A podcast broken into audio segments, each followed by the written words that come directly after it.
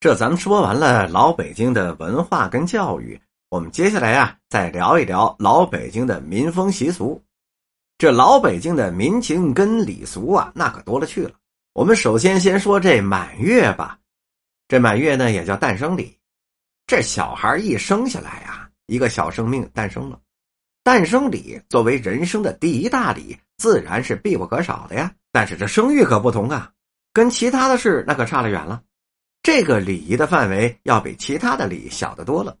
根据《礼记》的训诫，产妇生产之后，就是丈夫也不能是进入产房的。老北京人认为，人生下来的头等大事，那就得喜三儿。这儿化孕呢？什么叫喜三儿啊？也就是给出生三天的婴儿洗澡，不管是生男还是生女，都要进行一场仪式。洗三儿的做法呢，源于佛教的轮回的说法。目的呢是把上世的罪孽给全部洗掉，让这一生是平安吉利。这洗三儿仪式由三姑六婆中的稳婆来主持。过去呀，有一种专门以接生洗三儿为职业的中老年妇女，这老北京称之为产婆、接生婆、接生姥姥或者是吉祥姥姥。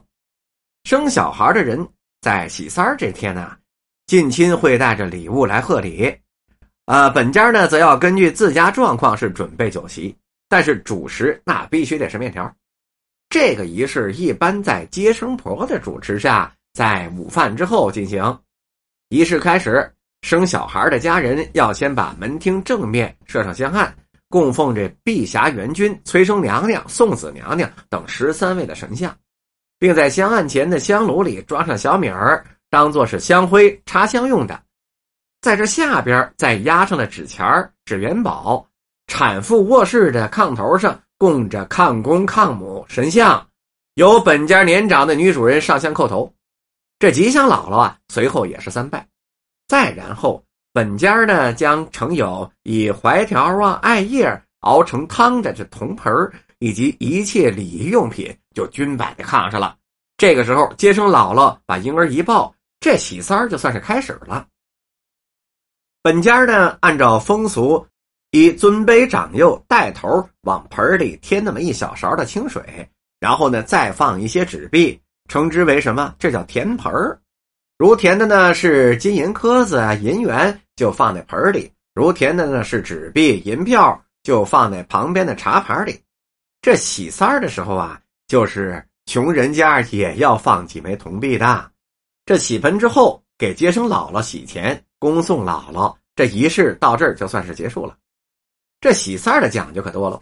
那么，在北京的雍和宫的法轮殿五百罗汉前放着一个精致美观的一个鱼龙变化盆据说呢，这清朝的乾隆皇帝生下来三天就是用这个盆洗过澡，所以呢，后来又叫做洗三盆。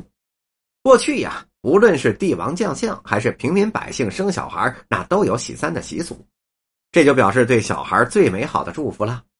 清代崇仪《道显以来朝野杂记》记载：“三日喜儿，谓之喜三。”此用意是洗去婴儿从前世带来的污垢，使今生平安吉利。其实啊，还有一个目的，那就是洁身防病。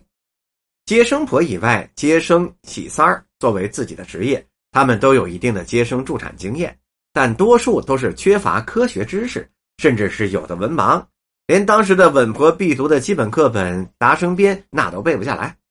即便是这样啊，当时因为医院少啊，再加上人们的思想比较守旧，也就只能请接生婆来接生喽。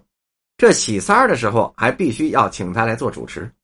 这喜三之前呢，本家呢按照规矩要先准备好熬夜的这槐条艾叶蒲，艾叶蒲呢把它熬成水，还得有木盆儿。啊，围被子啊，新梳子啊，新笼子啊，胭脂粉啦，猪胰子皂啦，包括新毛巾、铜茶盘、艾叶球、钱粮纸，包括生熟鸡蛋等等。若生的呢是女孩，还要预备绣花针给婴儿扎耳朵眼儿啊。